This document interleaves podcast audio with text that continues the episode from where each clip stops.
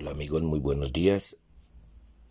Eh, el mensaje de hoy es el perdón, pero un perdón de corazón, un perdón sincero. Dejémonos tocar por este adviento para que abramos nuestro corazón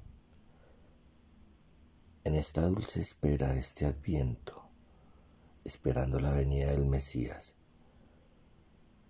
abramos nuestro corazón y saquemos todo eso que nos tiene allí, amarrados, atados al odio, al rencor. Abramos nuestro corazón y soltemos todo eso y dejemos que salga todo eso y perdonemos de corazón. Se los digo, nos hará mucho bien. Dios los bendiga.